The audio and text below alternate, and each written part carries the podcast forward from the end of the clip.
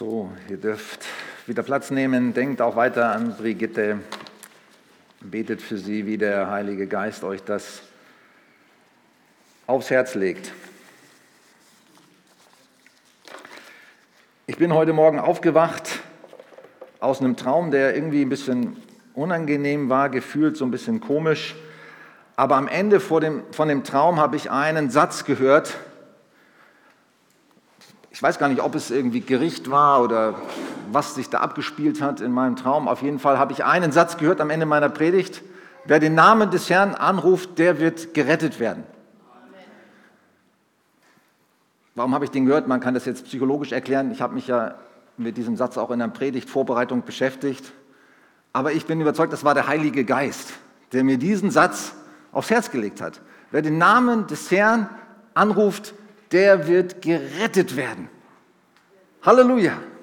Das ist eine gute Nachricht. Und äh, das habe ich mir auch nicht ausgedacht, diesen Vers, sondern der steht in der Bibel. Steht jetzt gar nicht in meiner PowerPoint, aber ich lese euch mal diesen Text. Wenn man von Herzen glaubt, dann wird man gerecht. Und wenn man mit dem Munde bekennt, dann wird man gerettet. Römer 10, Vers 10. Denn die Schrift spricht, wer an ihn glaubt, wird nicht zu Schanden werden. Es ist hier kein Unterschied zwischen Juden und Griechen. Es ist derselbe Herr, reich für alle, die ihn anrufen. Denn wer den Namen des Herrn anrufen wird, der soll gerettet werden. Und das ist ein Zitat, das steht nämlich schon vorher bei Joel, Kapitel 3, Vers 5. Bevor der schreckliche und furchtbare Tag des Herrn kommen wird, jeder, wer den Namen des Herrn anruft, wird gerettet werden. Wie sollen sie aber den anrufen, an den sie nicht glauben? Wie sollen sie aber den, an den glauben, von dem sie nichts gehört haben? Wie sollen sie aber hören ohne Prediger? Wie sollen sie aber predigen, wenn sie nicht gesandt werden? Wie denn geschrieben steht, wie lieblich sind die Füße der Freudenboten, die das Gute verkündigen. Aber nicht alle sind dem Evangelium gehorsam, denn Jesaja spricht, Herr, wer glaubt unserem Predigen? So kommt der Glaube aus der Predigt, das Predigen aber durch das Wort Christi. Genau, mal bis dahin und jetzt starten wir mal unser PowerPoint. Wir machen jetzt oder mehr und mehr sind wir dabei, Predigtreihen zu starten. Findet ihr das gut? Sehe einiges nicken. Ähm, wir haben eine Predigtreihe gehabt, Sturmfest werden. Das war so auch ausgelöst durch diese Corona-Pandemie und die Zeit, in der wir uns befinden. Wenn es rüttelt und schüttelt an uns, was hilft uns da? Was macht uns da stark in solchen Zeiten? Wir haben eine Predigtreihe gehabt über Jüngerschaft.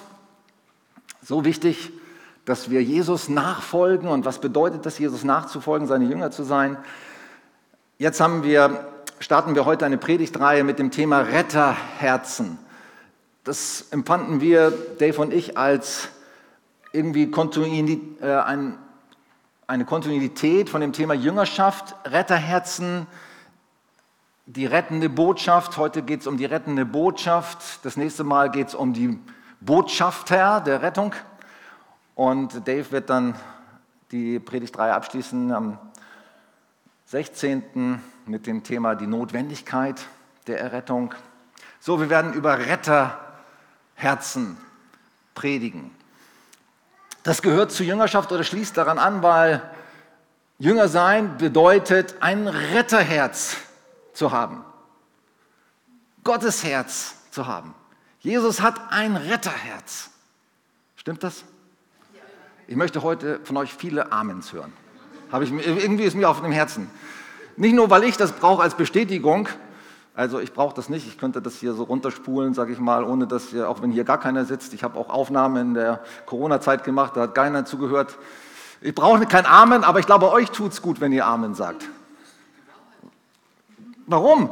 Weil es auch eine Bestätigung ist. Ja, ich sage dazu, ja, ich sage dazu, das stimmt oder das will ich auch, da gehe ich mit. Ja? Ich möchte etwas Interaktives mit meinen Zuhörern. So, ähm, Gott hat ein Retterherz und er möchte uns anstecken mit diesem Retterherz. Er möchte, dass wir sein Herz bekommen. Jesus hat gesagt, ich bin nicht gekommen, um zu richten, sondern zu retten. Und Amen. Und als Jesus geboren wurde, da sagten die Engel, Halleluja, heute ist euch der Richter geboren. Nein. Halleluja, heute ist euch der Retter geboren in der Stadt Davids. Jesus, der Name heißt schon, Gott rettet. Sein Name, Jeshua, Jesus heißt Gott rettet. So, es geht um Rettung. Rettung ist was Schönes. Die Botschaft über Rettung zu sprechen, das ist was Herrliches. Darum soll es gehen. Ihr seht hier ein Bild, das habe ich fotografiert mit meinem Handy. Gestern war gar nicht so einfach mit der linken Hand da, mit dem Smartphone. Das, äh, damit laufe ich rum. Warum? Wisst ihr, was das bedeutet? Diese Kette mit den Perlen und diese, dieses Armband, man nennt das The Four. Weiß jemand, was The Four ist? Geht mal ins Internet, gebt ein The Four. Und es ist eine kleine Internetseite, ganz kurz und knapp, könnt ihr in fünf Minuten anschauen. Ist super, wird euer Leben verändern. Und diese Bänder, die tragen ganz viele Menschen. The Four. Das ist das Evangelium. Die rettende Botschaft verkürzt in vier Punkte oder in vier Perlen. Eigentlich fünf Perlen. Das ist eigentlich zwischen der gelben und der roten Perle müsste noch eine schwarze Perle sein, die ist mir aber kaputt gegangen, die habe ich verloren. Aber man kann sie nicht nachträglich, man kann das Band wieder aufmachen, irgendwo eine schwarze Perle holen, aber es ist ja noch ein schwarzes Band dabei, das nehme ich mir dann als Erinnerung. Das hilft mir, wenn ich da drauf schaue, und da schaue ich oft drauf, wenn ich unterwegs bin, wenn ich telefoniere oder, nee, auf die Uhr schaue ich auf der anderen Seite, aber ich schaue oft da auf dieses Band und woran werde ich erinnert? An das Evangelium, an die rettende Botschaft. Und das tut mir gut, weil sie ist ja erstmal für mich die rettende Botschaft. Aber es tut mir auch gut, weil ich weiß, diese rettende Botschaft, die muss verkündigt werden. Die muss raus unter die Leute, die muss jeder hören. An dieser Stelle hätte ich mir ein Amen gewünscht. Amen. Die muss jeder hören, die rettende Botschaft. Weil wie sollen sie glauben, wie sollen sie gerettet werden, wenn sie nicht hören? Und hier steht zwar Prediger, aber ich sage euch, ich möchte euch enttäuschen. Es sind nicht nur die Prediger damit gemeint. Nicht nur die bezahlten, angestellten Pastoren, sondern jeder. Gott hat uns gesandt seine Botschafter zu sein. Da komme ich nächsten, nächsten Sonntag noch stärker darauf, was das bedeutet. Heute geht es erstmal um die rettende Botschaft. Also hier möchte ich das euch heute erklären. Genau das habe ich schon gesagt. The Four. Da nochmal die Internetseite, könnt ihr mal draufschauen. Was ist die rettende Botschaft? In der Hoffnung für alle wird das Evangelium auch die rettende Botschaft genannt. Und ich finde, das ist richtig. Evangelium kann Verschiedenes bedeuten. Es kann bedeuten die gute Nachricht äh, oder die rettende Botschaft. Ähm, es ist eine gute Nachricht. Es gibt auch eine Bibelübersetzung, die gute Nachricht. Die rettende Botschaft ist eine gute Nachricht. Amen. Halleluja. Das Evangelium ist eine wunderbare, eine gute Nachricht. Es ist die beste Nachricht. Es ist die Nachricht, die Botschaft, die jeder Mensch am meisten braucht, am öftesten hören muss, am stärksten in sein Herz verinnerlichen muss. Deswegen ist sie so wichtig. Es ist, die rettende Botschaft ist so wichtig, weil sie rettet. Ganz einfach. Und sie rettet schon hier auf der Erde. Sie rettet aus Ängsten, aus Sorgen, aus Nöten, aus Süchten, aus Sünden, aus Gebundenheiten, aus Einsamkeit. Ich könnte jetzt viele Dinge aufzählen. Die rettende Botschaft des Evangeliums rettet hier auf der Erde. Aber das ist ja nur der Anfang. Sie rettet für die Ewigkeit, für ein Leben in Herrlichkeit, in ewiger Freude. Deswegen ist sie so wichtig. Und es geht in dieser Serie darum, auch wie sage und gebe ich sie weiter. Das ist heute nicht so das Thema, das geht mir nächstes Mal darum. Es geht heute, oder in der ganzen Reihe geht es um Rettung natürlich und es geht um unsere Herzen. Es geht darum, dass unsere Herzen berührt werden. Das war mein Gebet heute Morgen auch im Team. Gott, lass unsere Herzen berührt werden von deinem Herzen, von deinem Retterherzen. Lass uns spüren, wie dein Herz schlägt, was, was auf deinem Herzen liegt. Warum dir das Evangelium, diese rettende Botschaft so wichtig ist. Lass uns unsere Herzen von deinem Herzen angesteckt werden. Deswegen haben wir auch, Dave und ich, gesagt, wir nennen die Predigt drei Retter Herzen. Und ich bin überzeugt, wenn du dein Herz öffnest, und das ist eine Entscheidung, du kannst einfach sagen, Herr, das hast du auch gemacht, wahrscheinlich schon im Lobpreis und als, deswegen bist du überhaupt hergekommen, heute öffne ich dir mein Herz. Oder ich habe heute Morgen auch in meiner Gebetszeit geschrieben, Herr, ich gebe dir mein Herz. Ich gebe dir mein Herz. Mit allem. Das ist manchmal nicht so schön, weil wir merken ja auch manchmal Dinge in unserem Herzen, die sind nicht so schön. Und ich gebe dir alles in meinem Herzen. Und wenn du das tust, wenn du dein Herz öffnest und Gott dein Herz gibst, dann wird Gott dich heute segnen. Und er wird dich verändern und dir mehr von seinem Retterherzen zeigen. Genau, wir fangen an mit, der, mit Punkt Nummer eins des Evangeliums. Wisst ihr, was das Schöne ist? Man kann das Evangelium in der Predigt heute, ich sage mal, ich habe mal, mal so halbe Stunde bis 40 Minuten mal so angepeilt, sagen. Man kann auch einen ganzen Tag das Evangelium erklären oder in einer Seminarreihe. Man kann sein ganzes Leben, man kommt nie zum Ende, um das Evangelium zu erklären. Du kannst es aber auch in zwei Minuten erklären. Das habe ich geübt. Ich habe so einen Kurs gemacht bei No Limit. Habe auch vor, das mal mit euch zu machen und hier anzubieten. Wie erklärt man das Evangelium in zwei Minuten, sodass jemand das versteht? Und das kann man sehr gut mit den Perlen oder mit diesem The Four, das Evangelium in zwei Minuten jemandem sagen. Das ist das Wunderbare. Und das fängt an mit dem Herz. Das Herz oder bei den Perlen ist es diese gelbe Perle. Gott ist Liebe, er liebt dich.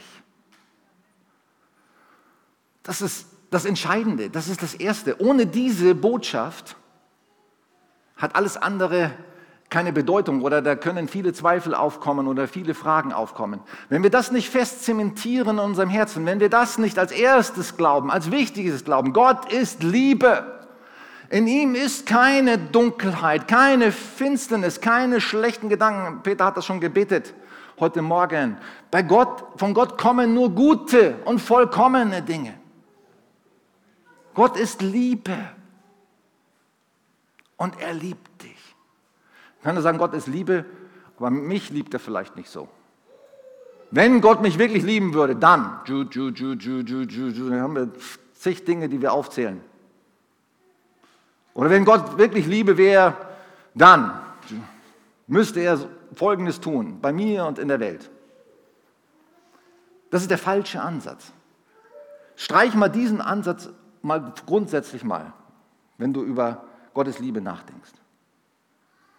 Gott ist Liebe. Und er liebt dich. Er liebt mich. Auch wenn ich das nicht verstehe, ich darf meine Fragen haben. Gott, wenn du mich liebst, warum und so weiter. Das ist auch okay. Aber es endet nichts daran, an dieser Botschaft, Gott liebt dich und Gott liebt mich, er ist Liebe, er kann nicht anders als lieben. Das ist sein Wesen. Und er beweist uns das auch auf, auf vielfältige Art und Weise. Kommt da gleich noch später noch drauf. Gott ist Liebe, Gott ist Licht. Das fand ich schön, dass du das auch gebraucht hast, sage ich mal, dieses Bild. Gott ist Liebe, Gott ist Licht. Er bringt Licht, er bringt Helligkeit, Klarheit, Wahrheit in unser Leben. Befreiende Wahrheit. Und er hat ein Herz. Er hat ein Herz. Stell dir mal den, den liebevollsten Menschen, gerade mal in diesem Moment, stell dir mal den liebevollsten Menschen vor, den du kennst. Überleg mal einen Moment. Wer könnte das sein? Vielleicht, vielleicht dein Opa oder dein, deine Mama. Stell ihn dir mal vor. Und jetzt stell dir vor, Gott ist noch viel, viel, viel, viel, viel, viel liebevoller als dieser Mensch. Das ist nämlich die Wahrheit.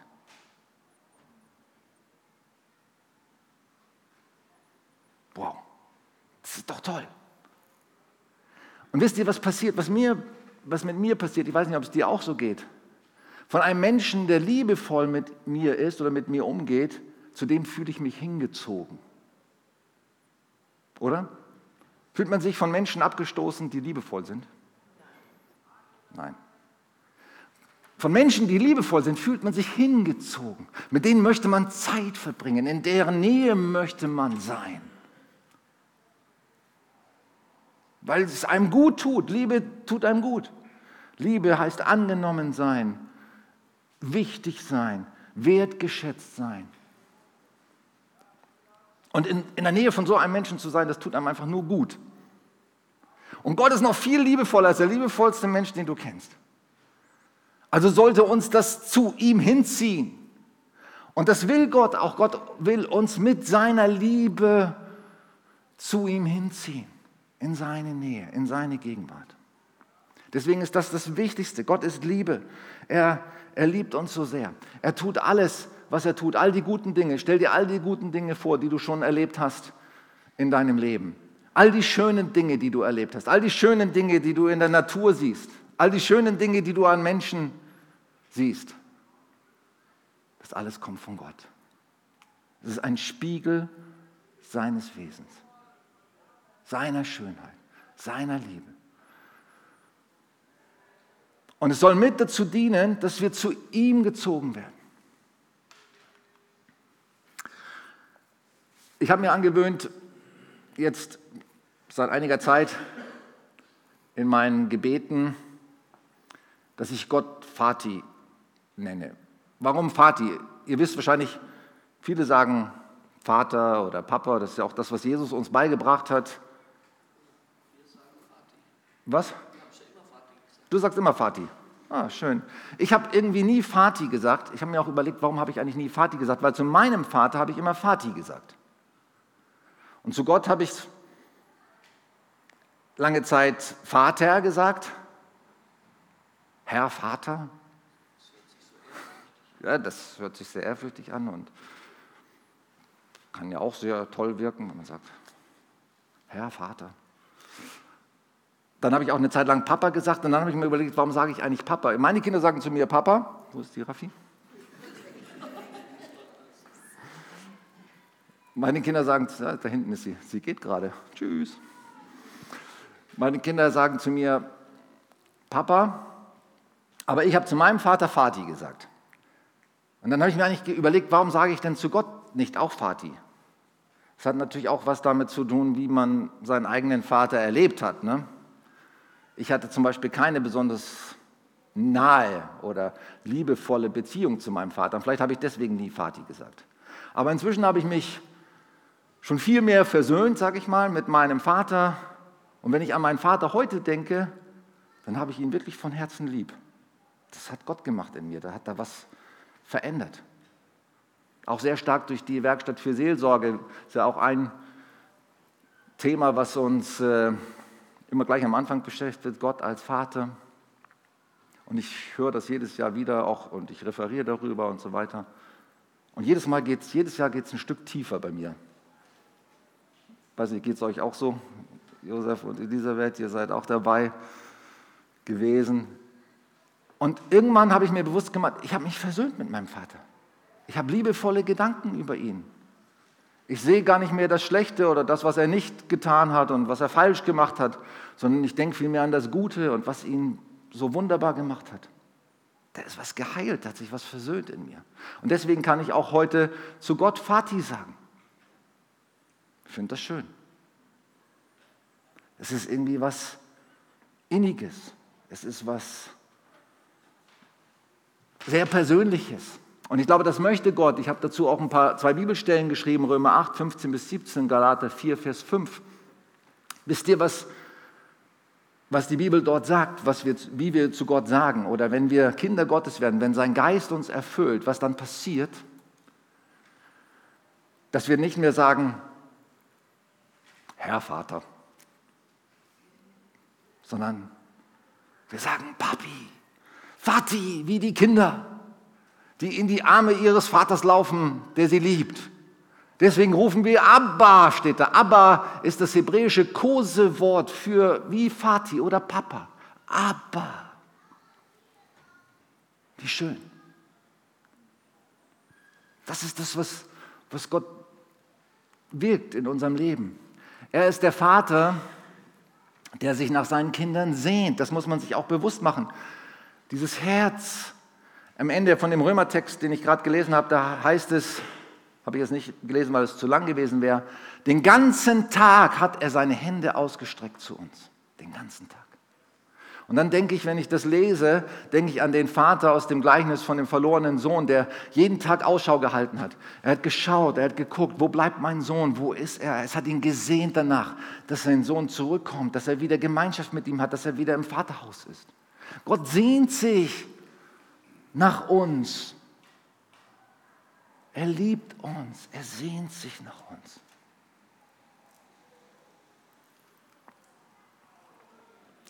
Er ist der Gott, der alles tut, damit wir gerettet sein können. Alles.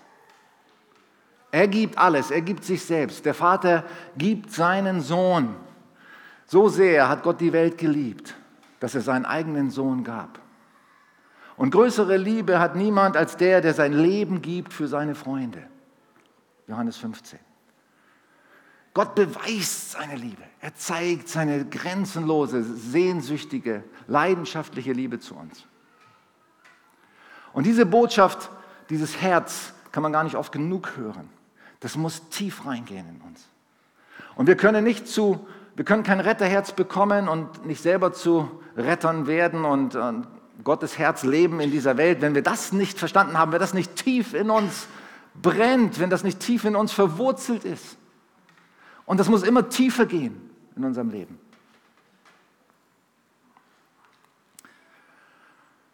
Jetzt komme ich zu einem Thema, ich habe mir überlegt, nehme ich das überhaupt mit rein? Weil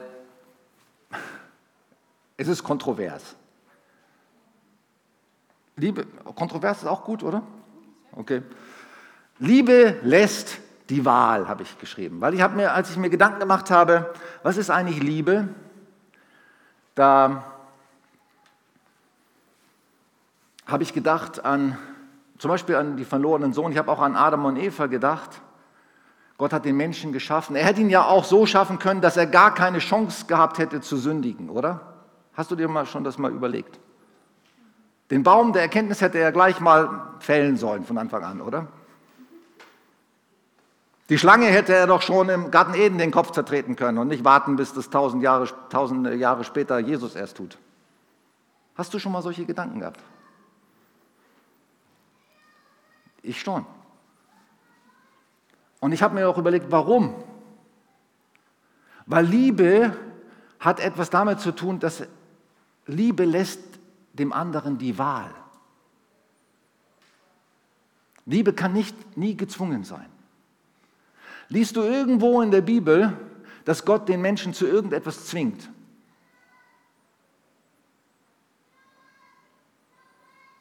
Ich habe mir überlegt, ich habe gesucht, aber ich habe nichts gefunden. Gott lässt jedem Menschen die Wahl, sich frei zu entscheiden.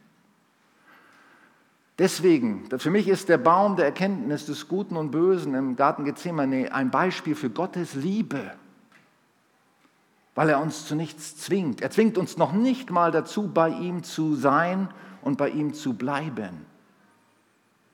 Und wisst ihr, was das ist? Das ist Liebe. Möchtest du, dass dein Ehepartner, jetzt muss ich jemanden anschauen, der, möchtest du, dass dein Ehepartner bei dir bleibt, weil du ihn zwingst? Warum möchtest du, dass er bei, bei dir bleibt?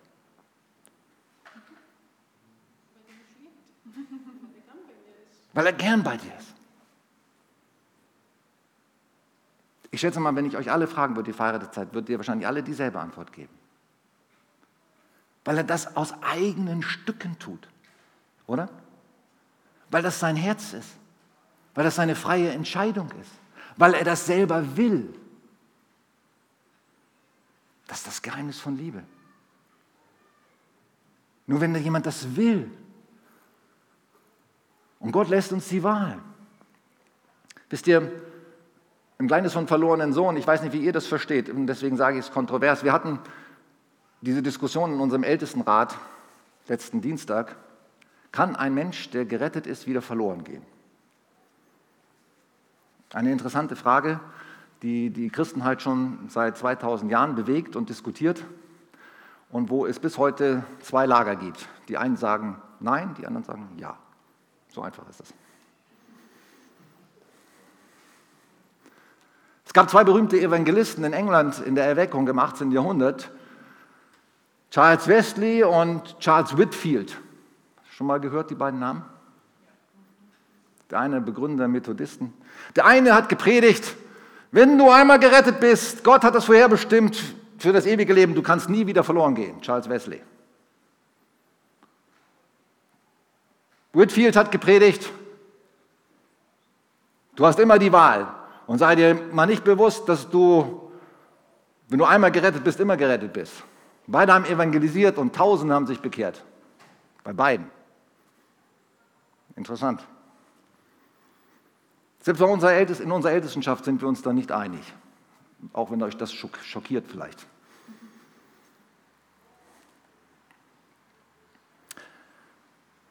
Ich habe in mir, habe das lange bewegt, das Thema, gesagt, wie ist das eigentlich Gott? Kann ich wieder verloren gehen? Ich habe ich hab ihn gefragt. Weil es ist für mich sicher, es ist ja für mich sicher, dass ich, wenn ich gerettet bin, dass ich auch gerettet bleibe. Wenn ich Angst habe, könnte wieder verloren gehen. Und Gott sagt mir, nein, du bist sicher in meiner Hand.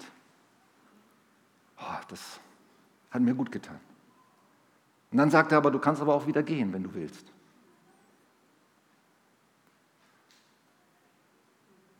Du kannst wieder gehen, wenn du willst. Wisst ihr, im, im Gleichnis von, von dem verlorenen Sohn, ich weiß nicht, war der schon Sohn? War der gerettet, der Sohn? Was sagt ihr? War der jüngere Sohn gerettet, bevor er wegging? Peter nickt. Und dann war er gerettet, als er weg war? Ich glaube nicht. Die Bibel sagt, er war tot. Mein Sohn war tot. Er war geistlich tot. War Adam gerettet, als er das Paradies verließ? Nein, er war geistlich tot. Er war gestorben.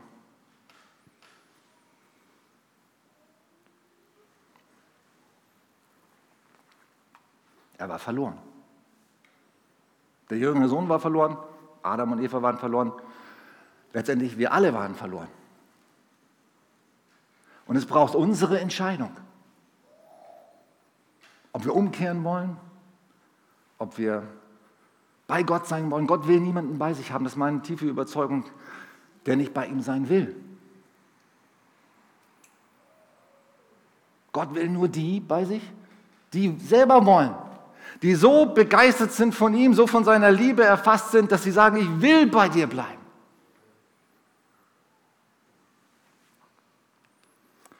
kommen wir zu diesem Trennungsstrich, die zweite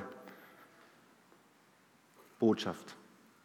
Die schwarze Perle, die verloren gegangen ist bei mir.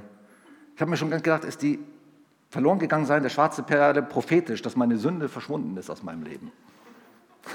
Halleluja. Aber es ist noch das schwarze Band da. Naja, egal. Aber wir sind wirklich verloren. Das müssen wir uns bewusst machen. Sören Kierkegaard hat geschrieben, wir sind verlorener, als wir zugeben wollen. Aber wir sind auch tiefer erlöst, als wir zu hoffen wagen. Finde ich irgendwie ein cooler Vers. Wir sind verlorener, als wir zugeben wollen, aber wir sind tiefer erlöst, als wir zu hoffen wagen.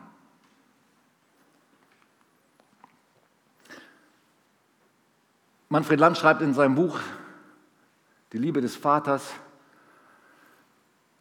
es gab zwei Söhne in diesem Gleichnis. Der eine war verloren in der Welt und der andere war verloren auf dem Feld. Eigentlich geht es um zwei verlorene Söhne.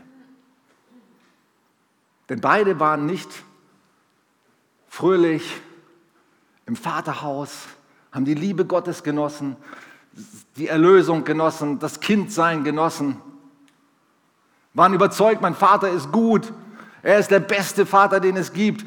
Ich sehne mich nach Gemeinschaft mit ihm. Das haben beide nicht verstanden. Sie haben nur unterschiedliche Konsequenzen daraus gezogen. Der eine war sehr religiös und sehr diszipliniert, den ganzen Tag gearbeitet, aber innerlich war er voller Vorwürfe. Naja, mein Vater ist kein guter Vater, der gibt mir noch nicht mal einen Ziegenbock, um mit meinen Freunden zu feiern. Der eine war verloren in der Welt, der andere war verloren auf dem Feld, sagt Manfred Lanz. Fand ich gut, irgendwie kann man sich gut merken. Wir können auch verloren sein, ohne es zu merken. Das ist eigentlich das Schlimmste. Es heißt im Lukas 17, Vers 26, in den letzten Tagen wird es sein wie in den Tagen Noahs. Und was heißt die Tage Noahs? Wisst ihr, was da steht? Sie aßen, sie tranken, sie heirateten und sie ließen sich heiraten. Ich dachte, ist doch nichts Schlimmes dabei. Essen, trinken, heiraten, sich heiraten lassen, Partys feiern, zur Arbeit gehen, das Leben genießen. Ist doch nichts dabei. Aber die meisten Menschen, auch heute würde ich sagen, die sind verloren, ohne es zu merken. Das ist eigentlich das Schlimme. Und wie es in den Tagen Noahs war, so wird es sein in den letzten Tagen, Sie aßen, sie tranken, sie heirateten, sie ließen sich heiraten. Sie lebten ein ganz normales Leben, ohne zu merken, dass sie verloren sind.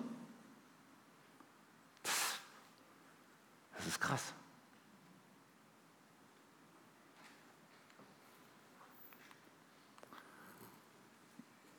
Jesaja 53, Vers 6 heißt es, das ist auch der Abschluss von diesem Evangelium des Jesaja, so nenne ich es. Wir alle gingen in die Irre wie Schafe, ein jeder sah auf seinen Weg. Das ist die Verlorenheit. Wir sind alle verlorener, als wir eingestehen wollen. Und übrigens sind wir nicht besser als die Menschen in der Welt. Wir sind nur besser dran. Wie oft siehst du auf deinen eigenen Weg? Wie oft denkst du nicht an Gott? Wie oft sündigst du? Gut, es gibt wahrscheinlich Abstufungen zwischen uns, ne? aber letztendlich muss jeder zugestehen, ich gehöre auch zu dieser Kategorie. Also ich gehöre dazu.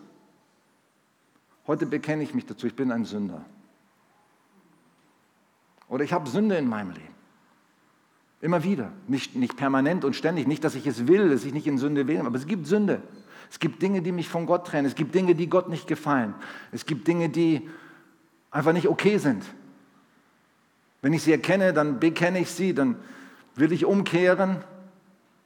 Es gab auch Zeiten, da wollte ich nicht umkehren von Dingen, obwohl ich wusste, dass sie falsch waren. Aber in diese Kategorie gehören wir alle.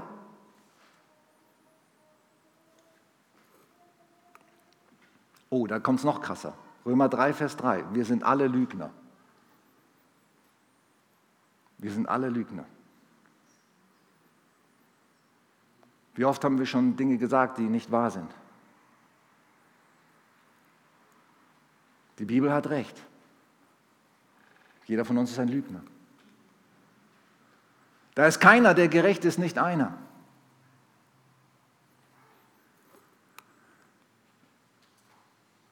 Und alles Römerbrief hier 23, wir sind alle Sünder und wir haben alle die Herrlichkeit Gottes verloren. Das ist der Zustand der Menschheit.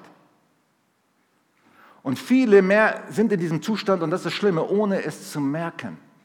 Ich denke mal, ich gehe davon aus, dass die hier sind, wir haben es gemerkt irgendwann. Oder wir merken es immer wieder. Und wir wissen auch die Antwort. Und zum Glück bleiben wir hier nicht stehen bei Punkt 2, sondern wir kommen zu Punkt 3, dem Kreuz. Oder der roten Perle in meinem Armband. Das Zentrum der Botschaft. Es ist die Botschaft von Jesus am Kreuz. Und das ist die Botschaft des Evangeliums. Wisst ihr, als, als Paulus sagte, seid ihr noch da? Hallo? Als Paulus predigte, sagte er, ich habe nur eine Botschaft, die ich predigen will und die ich predigen muss. Und das ist die Botschaft von Jesus am Kreuz. Das ist das Evangelium und diese Evangel dieses Evangelium, das predige ich.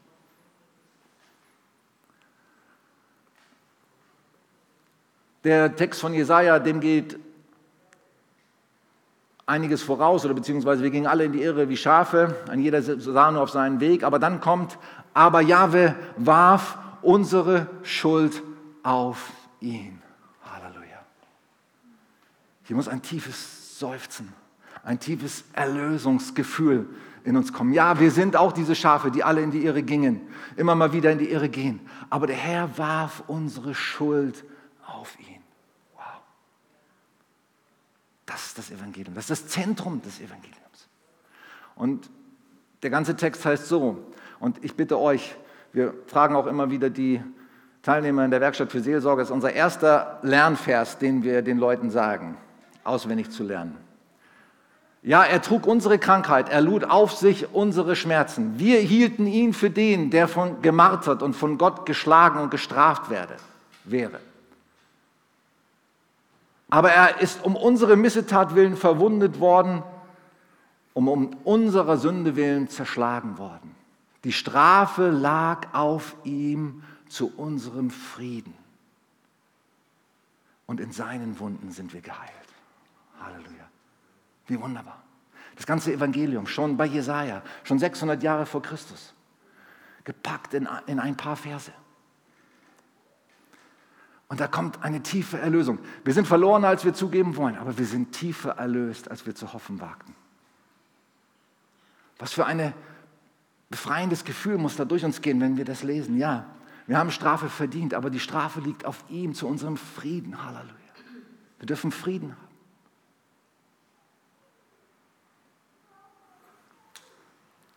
Wir müssen nicht mehr bestraft werden für unsere Schuld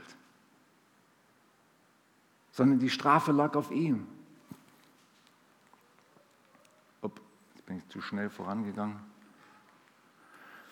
Hier ist ein sehr wichtiges Wort, das ihr verstehen müsst, wenn ihr das Evangelium verstehen wollt, und das ist das griechische Wort sozo. Wenn in der Bibel von Rettung steht, dann steht dort das Wort sozo. Und ich habe mal ausgedruckt, was das Wort Sozo alles bedeutet oder beinhaltet. Da steht, dafür sorgen, dass jemand keine Gefahren zustoßen. Retten, erhalten, schützen, bewahren, durchbringen. Äußerlich aus Gefahren und Leiden retten, sowie aus Krankheit und Bedrückung heilen diejenigen, die zum Glauben gekommen sind, geistlich und ewig erretten, gegenwärtig aus der Knechtschaft der Sünde erretten, den Glaubenden zukünftig und endgültig retten. Alles da drin in diesem einen kleinen Wort. Gerettet. Sicher vor Gefahr. Von Gott erhalten und geschützt. Von ihm bewahrt. Von ihm durch er bringt uns durch. Äußerlich und zeitlich vor Gefahren und Leiden und aus Krankheit und Bedrückung geheilt. Und es, es hat mich geflasht. Es hat mich einfach begeistert. Das alles steckt da drin. Wir sind gerettet. Das ist das volle Evangelium. Das ist das volle Evangelium. Manche Christen reduzieren das, ja, hier ist alles schlimm und so weiter und rechnen vielleicht gar nicht mit Gott hier in irgendeiner Weise in diesem Leben. Ja, irgendwann kommen wir im Himmel an, dann ist alles gut. Das ist nicht Rettung. Rettung heißt, mit Gott zu rechnen. Das volle Evangelium heißt, es gilt für alle Lebensbereiche, für alle Bereiche, auch für Krankheit. Und wenn wir hier für Kranke beten, dann glauben wir auch wirklich, dass es geschieht. Und wenn es noch nicht geschieht, dann geben wir uns nicht damit zufrieden, mit dem, dass es so ist, sondern wir machen weiter und wir, vor kurzem habe ich gelesen, Matthäus, wir, die Gläubigen, sie tun dem Reich Gottes Gewalt an. Die bleiben dran. Die geben nicht auf. Bis Gottes Kraft und seine Macht, seine ganze Rettungskraft, das volle Evangelium sichtbar wird.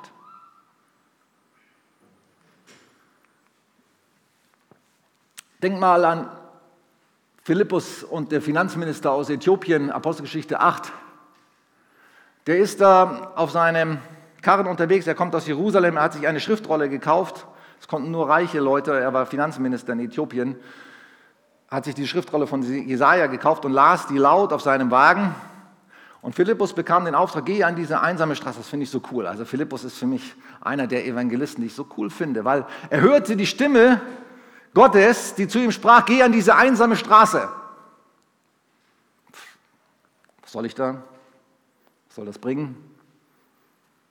Gott wusste das. Er führte ihn zusammen mit diesem Finanzminister. Dann sah er den Finanzminister, er hörte ihn laut lesen, Jesaja. Er lief neben dem Wagen her. Der ließ laut: Hallo, verstehen Sie, was Sie da lesen? So muss man sich das vorstellen. Und der Finanzminister sagt, nein, ich verstehe kein Wort, komm mal rauf, erklär es mir. Und er fragte ihn, von wem spricht der Jesaja da eigentlich? Spricht er von sich selbst oder von jemand anders? Und Philippus hat gesagt, ja, super. Ich kann ihm erklären, ich weiß, von wem er spricht. Von Jesus. Er erklärt ihm das Evangelium. Jesus hat unsere Krankheit getragen. Er lud auf sich unsere Schmerzen. In seinen Wunden sind wir geheilt. Seine, deine Strafe lag auf ihm. Und er lässt sich sofort taufen. Was spricht dagegen, dass ich mich taufen lasse?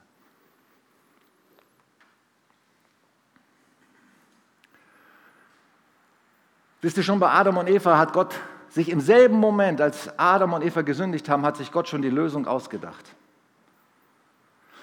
Als sie gesündigt haben und er sie vertreiben musste aus dem Paradies und sie geistlich tot waren, hat er gesagt, ich habe schon die Antwort. Und er zeigte sie ihnen, indem er Fälle machte. Wisst ihr, Fälle war nicht nur ein Zeichen dafür, dass Gott sie liebt und gesagt hat, selbst in eurem verlorenen Zustand, in eurem sündigen, gefallenen Zustand sorge ich mich um euch, bin ich für euch da. Ihr sollt nicht nackt bleiben, sondern Fälle heißt auch, er hat ein Schaf geschlachtet. Versteht ihr das?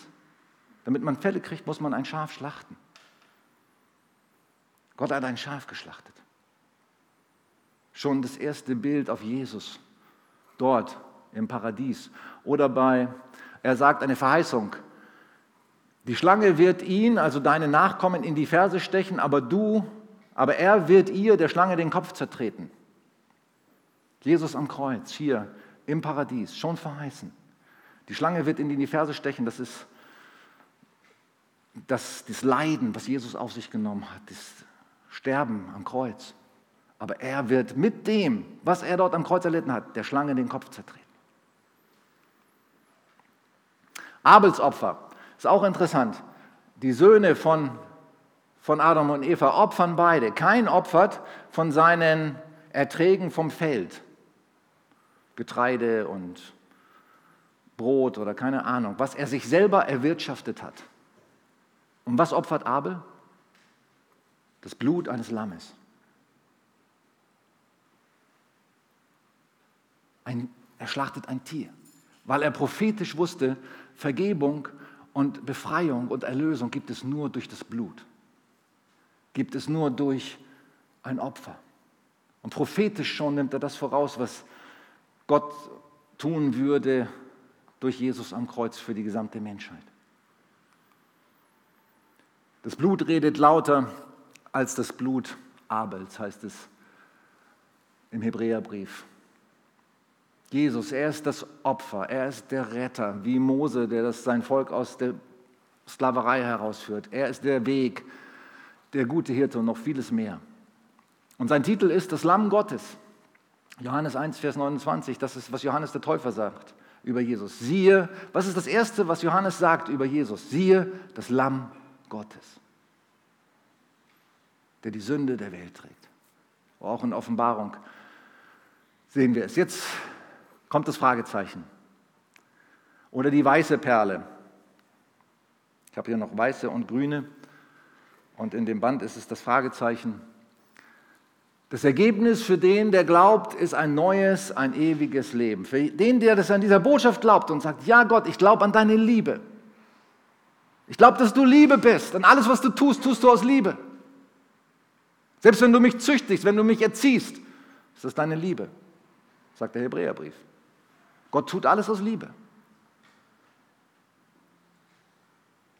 Ich glaube an deine Liebe. Ich glaube daran, dass ich verloren bin. Ich weiß, ich bin verloren. Ohne dich bin ich verloren. Ich bin verloren. Meine Sünde trennt mich von dir. Meine Sünde macht mich kaputt. Durch meine Sünde hätte ich Strafe und Tod verdient. Ich habe mir das selber verbockt. Ich bin zutiefst verloren. Aber dein Opfer, Jesus, hat mich gerettet, hat mich erlöst für Zeit und Ewigkeit. Und ich bin frei von aller Schuld, von aller Strafe, von aller Verdammnis, von aller Anklage. Und ich darf eine lebendige Beziehung mit dir haben, meinem Schöpfer, meinem Vati. Eine persönliche, intime Liebesbeziehung zu dir und mit meinem Retter, Jesus Christus. Und Gott fragt dich, das habe ich für dich getan. Wie antwortest du mir? Was machst du mit dieser Botschaft? Lässt du dich reinwaschen? Lässt du dich heilen? Lässt du dich versöhnen? Lässt du dir ein neues Leben schenken von mir? Er zwingt uns das nicht auf. Lässt du dich beschenken mit dem Heiligen Geist, mit seinen Gaben, mit, seinen, mit seiner Frucht? Lässt du es zu, dass die Frucht des Geistes in deinem Leben wächst? Das ist die grüne Perle hier. Das ist die Frage, die Gott uns stellt. Und weißt, weißt du was? Er zwingt dich nicht dazu. Er lässt dir die Wahl. Willst du es oder willst du es nicht? Willst du das Evangelium? Willst du die Kraft des Evangeliums in deinem Leben? Willst du Gott lieben? Hast du ihn kennengelernt? Hast du verstanden, wie sehr er liebt, dass er die liebevollste, das liebevollste Wesen ist, die liebevollste Person ist, die man sich überhaupt nur vorstellen kann? Er lässt dir die Wahl aus Liebe. Und auch jeder, der, vorher jetzt gar keine Kamera, hier aufgestellt heute Morgen, oder? Die kommt erst im zweiten Gottesdienst, brauche ich nichts sagen zur Kamera. Aber vielleicht ist ja auch hier jemand heute, der sagt, okay, heute habe ich das Evangelium so verstanden, dass ich darauf antworten will, dass ich sagen will, ja, ich lasse mich reinwaschen von meiner Schuld. Ich lasse mich heilen und versöhnen mit dem heiligen Gott. Ich lasse mir neues Leben schenken. Ich lasse mich beschenken mit dem Heiligen Geist. Ich lasse es zu, dass die Frucht des Heiligen Geistes in meinem Leben wächst, indem ich im Vaterhaus bleibe. Wisst ihr, du kannst auch als Christ, wenn du dich einmal entschieden hast und das geglaubt hast, vielleicht vor 20 Jahren oder 30, sehe hier viele, die sind schon lange mit Jesus unterwegs. Du kannst aus dem Vaterhaus wieder rausgehen und dich wieder auf dem Feld verlieren oder in der Welt verlieren. Du kannst. Aber es ist nicht Gottes Plan.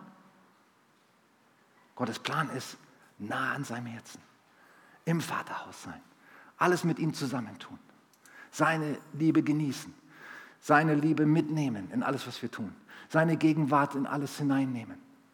Das ist sein Plan. Stehen auf am Ende. Danke, Herr, für deine Botschaft, für die Botschaft des Evangeliums. Danke für die rettende Botschaft, die du uns schenkst, die Botschaft des Evangeliums, die gute Nachricht. Und ich bete, Herr, dass das, was wir heute gehört haben, schon was wir wieder und wieder hören, lesen und in Predigten hören, dass das unsere Herzen ergreift und bewegt. Dass uns das nicht kalt lässt, dass uns das nicht sagen, oh, das, das kennen wir schon. Warum predigst du uns schon wieder das Evangelium? Gib uns mal Schwarzbrot und feste Nahrung. Weiß ja nicht, was sich bei dir abspielt, aber ich bete, Herr, dass du unser Herzen mit dieser Botschaft des Evangeliums brennend machst, Herr. Brennend machst von dem, was wir so dringend brauchen und was die Welt so dringend braucht. Dass das Evangelium uns durchdringt von Kopf bis Fuß. Dass es das Wichtigste ist, was uns bewegt und beschäftigt, wenn wir mit Menschen zusammen sind.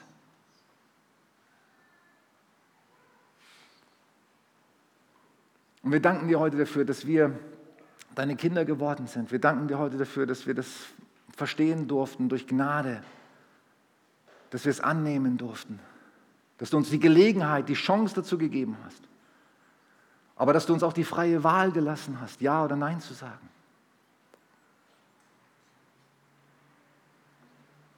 Halleluja.